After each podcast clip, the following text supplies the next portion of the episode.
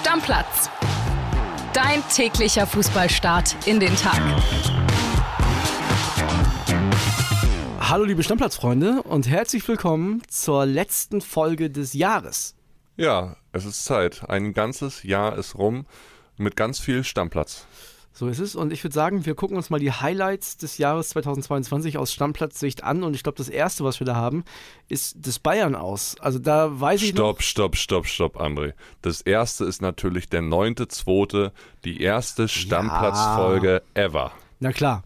Das ist unser persönliches Highlight und ich weiß nicht, wer von euch seit dem 9.2. schon mit dabei ist. Ne? Ist Gerne mal schreiben. Genau, ist vielleicht der ein oder andere, der schon so lange da ist, aber das ist natürlich die Geburtsstunde von Stammplatz. Das ist ja klar. Ne? Ging damals um Niki Süle, glaube ich, unter anderem. ja, genau, kann gut sein. Wer ersetzt Süle bei den Bayern? Irgendwie sowas? Kann das genau, sein? ja, sowas war das. Äh, Müsste ich jetzt auch nochmal nachgucken, habe ich nicht im Kopf, aber äh, ja, ich bin mir sicher, der ein oder andere von euch wird diese Folge schon gehört haben. Da haben wir es ja noch alleine gemacht quasi. Irgendwann hat sich das dann dazu entwickelt, dass wir es zusammen machen und seitdem macht es auch noch doppelt so viel Spaß. So sieht's aus. Ja, und erstes sportliches Highlight, würde ich sagen, war dieses Ausscheiden der Bayern gegen Villarreal. Weil Ich kann mich noch genau erinnern, Hinspiel hatten die Bayern 1-0 verloren in Villarreal und da haben eigentlich alle hier bei uns im Großraumbüro auch gedacht, ja, das packen die schon irgendwie, das, das wird schon. Und Ja, weil sie ja auch im Hinspiel schon die deutlich bessere Mannschaft waren, André. Ne? Also die hatten etliche Schüsse aufs Tor. Villarreal hatte einen einzigen, damals in der achten Minute, dann früh in Führung gegangen und dann verlieren sie dieses Spiel da unglücklich. Ja, und dann gehen die Bayern durch Lewandowski sogar in Führung in, in diesem Spiel und da dachten alle, ja, jetzt nimmt das Ganze seinen Lauf. Aber denkst du, 88. Minute, ich kann ihn schlecht aussprechen, Schukwueze mit dem 1-1, Riesenschocker. Ja, war natürlich so der erste Mega-Aufreger in der Amtszeit von Julian Nagelsmann. Ja. Ne, also bist halt in der Champions League im Viertelfinale raus. Viertelfinale ist immer noch gut, aber natürlich irgendwie auch nicht so richtig der Anspruch des FC Bayern München, die jedes Jahr in der Champions League ganz weit am besten ins Finale kommen müssen. Und das so Anfang April gleich mal so eine Watsche dazu bekommen im finalen Meisterschaftsrennen, im finalen europäischen äh, Champions League Rennen und so weiter, war extrem bitter, weil sie deutlich die bessere Mannschaft waren. Ja, und es hatte auch so schlechte Vorzeichen schon. Ne? Da hat Brazzo in so einem Interview bei Bayern TV so ein bisschen gelächelt. Ja, jetzt spielen wir Villarreal. Haha, hihi. Ja, und so geht sowas dann immer aus. Ne? Hattest Losglück und dann bist du raus. Ja, das ist ähnlich, sagen wir mal, zu den Marokkanern bei der WM dann. Über die können wir ja auch gleich nochmal ein bisschen reden. Und Ja. in unserem Jahresrückblick darf natürlich nicht fehlen. Die, ja, wurden ja auch so ein bisschen unterschätzt von den Portugiesen dann am Ende des Tages. Genau, also erste dicke Watschen für Julian Nagelsmann in seiner Zeit als Bayern-Trainer. Und das nächste Highlight ist ein bisschen erfreulicher, also zumindest für mich. Werder und Schalke zurück in die Bundesliga. Das sah ja bei beiden zwischenzeitlich richtig düster aus. Ich kann mich nicht mehr erinnern, wo warst du denn, als Werder aufgestiegen ist, final? Hier, hier. Ich war hier im Büro und äh, saß hier, hab schon das erste, ich saß hier im Werder-Trikot und hab das erste Mal ein Werder-Trikot hier aufgehangen. Jetzt mittlerweile hängen super viele Trikots.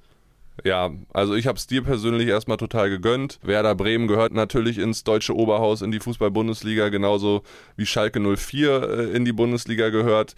Die haben es ja ein bisschen früher sogar, glaube ich, klar gemacht, oder? Am 33. Spieltag, die lagen 2-0 hinten gegen St. Pauli zu Hause und haben das Spiel noch gedreht. Salah sah das entscheidende Tor nach Vorlage Bülter und dann sind da auch alle Dämme gebrochen. Platzsturm, ja, und ich kann das natürlich nachempfinden. Ich habe ja die Saison erlebt, habe die schon etliche Male gehört, als sie abgestiegen sind und dann, dass sie einigermaßen ganz gut zurückkommen, es nicht machen wie der HSV und sich denken, oh, wir bleiben jetzt erstmal in der zweiten Liga, was natürlich wirtschaftlich für Schalke 04 auch eine absolute Hiobsbotschaft gewesen wäre, wenn sie es im ersten Jahr nicht direkt geschafft hätten.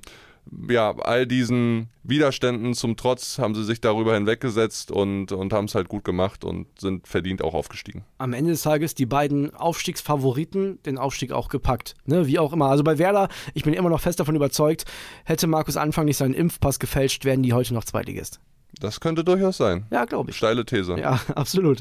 Machen wir weiter mit einem Highlight, zu dem ich dich überreden musste, und zwar das DFB-Pokalfinale. Gut, äh, zugegebenermaßen, die Paarung war jetzt nichts, was dich vom Hocker gehauen hat. Leipzig gegen Freiburg. Ja, wir waren dann da und es hat trotzdem Spaß gemacht, muss ehrlich sein. Ja, weil wir auf der Seite waren, nah an der Ostkurve im Olympiastadion, wo die ganzen Freiburger waren. Ich habe ja gar nicht gedacht, dass Freiburg so viele Menschen mobilisieren kann. Das Wahnsinn, war ja. Die waren in Überzahl äh, gegenüber den Leipzigern. Das war ein, ein cooler Nachmittag mit dem falschen Ausgang. Ja, also es ging ja eigentlich äh, ganz gut los für die Freiburger. Die sind in Führung gegangen durch Maxi Eggestein. Dann gab es eine rote Karte in der 57. für Halstenberg und dann dachte man schon, na, ob die Leipziger da nochmal zurückkommen. Aber ein Kunku-Ausgleich, Verlängerung, nichts passiert und dann das Elfmeterschießen. Echt? Ich hatte fast schon im Hinterkopf, das war irgendwie nach Verlängerung vorbei. Nee, war Elfmeterschießen. Elfmeterschießen. Ja, erster Titel für die Leipziger, die es natürlich auch mega gefeiert haben und so, ist ja ganz klar. Kampel Red Bull aus dem DFB-Pokal getrunken. War aber auch irgendwie für die Leipziger, speziell für Domenico Tedesco, der Anfang vom Ende. Ein paar Monate später war er schon weg.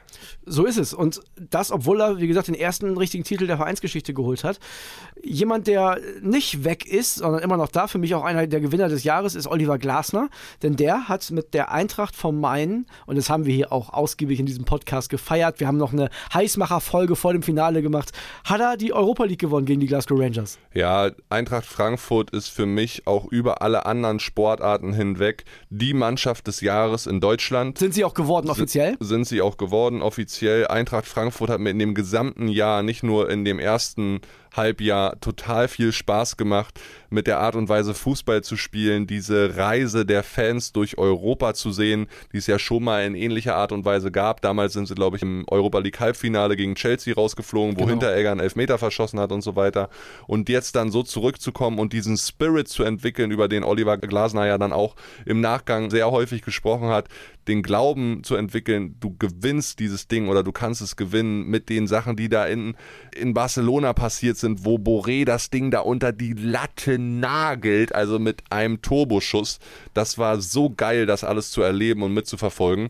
Und André, wir müssen ja sagen, die Folge nach dem Gewinn der Europa League, unsere erfolgreichste Stammplatzfolge in diesem Jahr. Genau, also dementsprechend auch die erfolgreichste Stammplatzfolge ever bis jetzt. Ja, genau. Uns gibt es ja noch nicht so lange. Ja, ich war ja beim Halbfinale sogar im Stadion gegen West Ham und das war irre. Also da wusstest du genau, hier brennt heute gar nichts an. Also die haben natürlich auch da Glück gehabt, weil West Ham eine frühe rote Karte gekriegt hat, aber äh, da, da konnte West Ham gar nicht gewinnen. Die haben so eine überragende Saison gespielt, ja auch schon in einer Gruppenphase, wie sie da durchmarschiert sind. Also das sucht wahrscheinlich lange seinesgleichen, wenn man die nur auf die Größe dieses Vereins guckt. Ja, Eintracht Frankfurt ist natürlich ein großer Verein, aber zu Bayern München, Borussia Dortmund oder auch Gladbach fehlt ihnen natürlich irgendwie ein bisschen was so aus früheren Zeiten.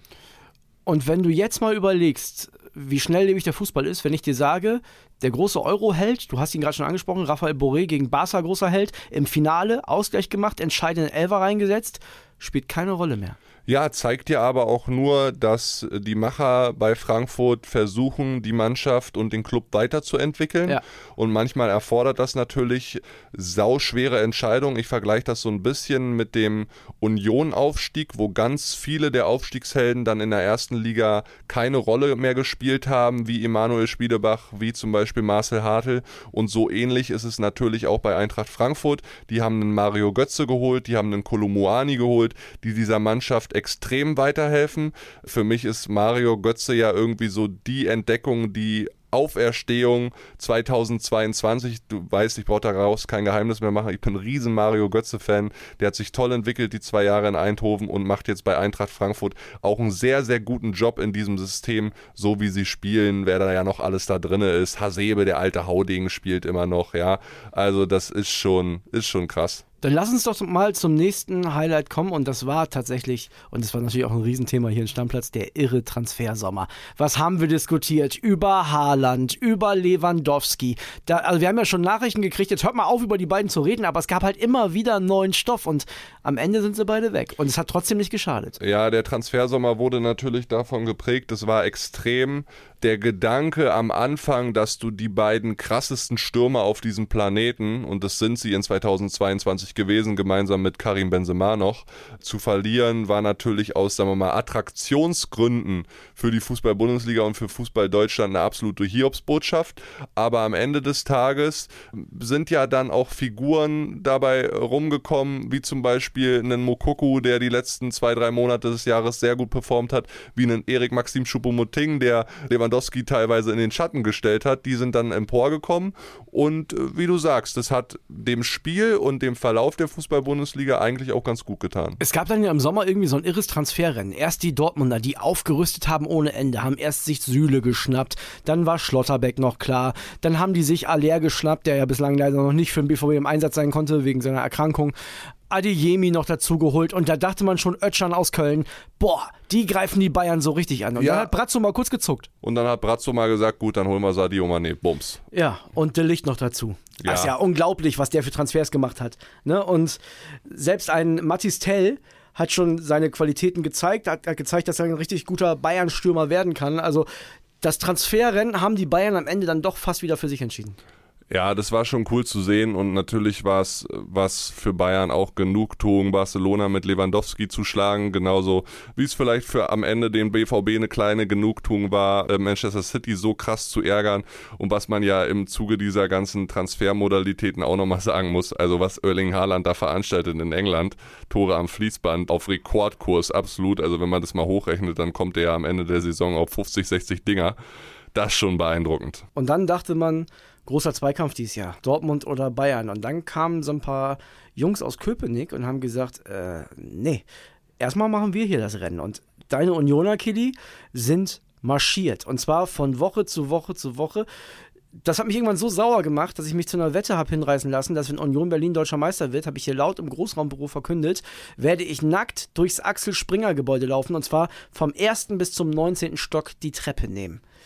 Hast So du sauer davor hast du immer noch gemacht. Angst? Nee, über, überhaupt nicht mehr. Das wird nicht passieren, aber ihr habt schon einen richtig heftigen Lauf gehabt. Naja, warte mal ab, während jetzt äh, nach der WM und zum Ende des Jahres alle Bayern-Spieler ihre Wunden lecken und da ist ja auch der eine oder andere verletzt und wird monatelang leider ausfallen. Vielleicht gibt es da noch die Chance für die ein oder andere Mannschaft da anzugreifen. Natürlich auch Union Berlin, vielleicht sind es aber auch andere. Ich habe damit überhaupt kein Problem. Hauptsache wir bekommen mal ein bisschen Abwechslung und ein bisschen mehr Spannung, so gerade rund um 30., 31., 32., 33. Spieltag und so weiter. Vielleicht wirklich bis zum Schluss Ja. dass das Meisterschaftsrennen offen ist. Ich persönlich, wenn du mich zu Union fragst, ich bin immer noch unfassbar überrascht und auch so stolz auf die Entwicklung dieses ganzen Vereins. Jetzt wurde ja auch angekündigt, Stadionausbau und so weiter.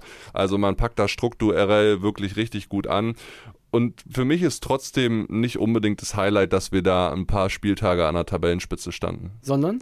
Für mich ist das Highlight, dass wir Hertha so oft jetzt mittlerweile geschlagen haben. Ich war ja selbst im auch April, März war es, glaube ich, beim 4-1 im Olympiastadion dabei, live.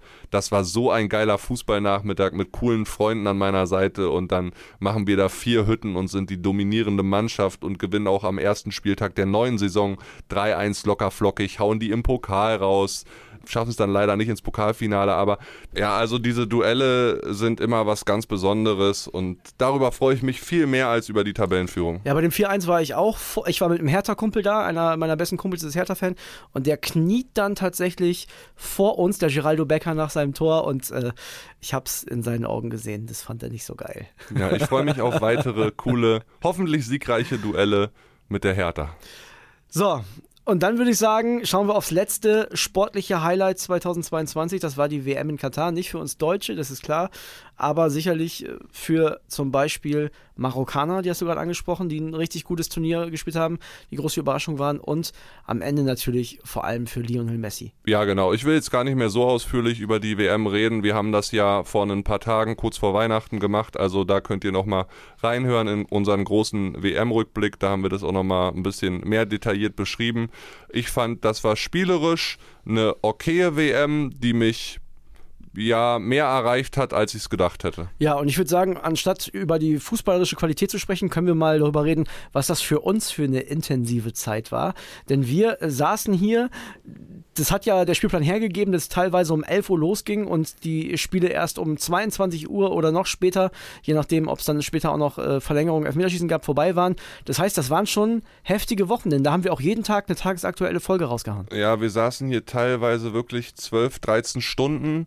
Und natürlich, wenn du Fußball guckst, das mag für keinen Arbeit sein, aber wenn du dann drei, vier Spiele und ich will mich trotzdem nicht drüber beschweren, am Stück guckst, dann ist das schon sehr, sehr intensiv. Ja, du stehst ja morgens auf, da hast du maximal noch Zeit, kurz zu frühstücken und vielleicht nochmal ins Fitnessstudio zu gehen. Da musst aber schon früh aufstehen, aber so persönlich was für dich zu machen. Und ansonsten waren wir wirklich die ganze Zeit im Büro. Aber das ist halt super cool. Ihr habt es ja auch vielleicht in den Folgen während der WM schon gehört. Das sind besondere Momente in dem Leben eines Sportjournalisten Journalisten und dafür macht man diesen Job und dafür macht man ihn auch verdammt gerne und dann arbeitet man auch sehr gerne etwas länger. Ja, und auch der Austausch mit euch war so intensiv wie nie. Also gerade bei den deutschen Spielen haben wir so viele Nachrichten von euch bekommen, haben diskutiert, nicht nur hier im Podcast, sondern auch auf dem Podcast-Handy. Also das hat auf jeden Fall richtig, richtig Spaß gemacht. Ja, da kann man gar nicht so richtig hinterher alles zu beantworten und ich fand es unglaublich cool, diesen Spirit, der auch in der Community herrscht, auch wenn man da ganz oft unterschiedlicher Meinung ist, aber trotzdem, man hört sich alles an.